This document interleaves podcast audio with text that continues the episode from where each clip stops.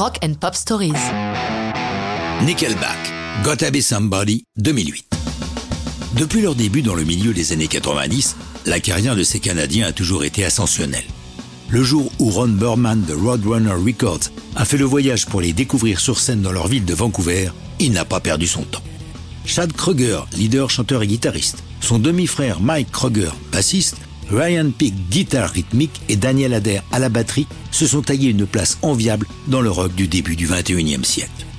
En 2008, ils sortent du succès de leur album All the Right Reasons, classé numéro 1 aux États-Unis et au Canada. Il faut donc s'atteler à de nouvelles chansons et pour ce faire, ils s'adjoignent les services d'un producteur dont je vous ai souvent parlé, Robert Mutt Lange, dont le nom est inséparable des grands albums de ACDC, Def Leppard ou Foreigner. Justement, Lange est retourné quelque temps dans son pays en Grande-Bretagne pour voir son fils, lorsque Chad Kruger a l'idée de Gotta Be Somebody. Chad nous raconte J'avais le refrain, je l'ai enregistré puis j'ai téléphoné à Mutt pour lui faire écouter. Sa réaction a été simple. Dès que je rentre, on va travailler cette chanson en priorité en studio. Ce qui fut dit fut fait, et de l'aveu de Chad, ça n'a pas toujours été simple, il précise. Ce qui nous a donné beaucoup de difficultés, ce furent les harmonies dans le refrain. Ça a été la source de discussions sans fin durant trois ou quatre jours d'affilée. On montait les harmonies, on les redescendait, tentant de tout faire pour donner le maximum d'impact à la chanson. Que raconte Kotabe Somebody? La recherche de l'amour idéal, là encore, c'est Chad qui l'a expliqué au magazine Rolling Stone. C'est l'un de ces thèmes universels que nous aimons traiter, des histoires auxquelles tout le monde peut s'identifier.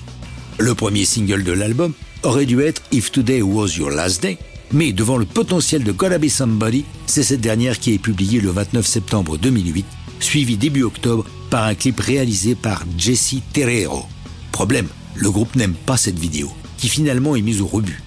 Finalement, Nickelback fait appel à Nigel Dick, ne pas confondre, l'un de leurs vieux potes, et son clip, assez spectaculaire, est dévoilé le 15 décembre 2008. Gotta Be Somebody entre directement à la dixième place du 8 général américain et à la première place du classement Adult Top 40. Leur cinquième chanson à atteindre ce classement, aucun groupe n'a fait mieux.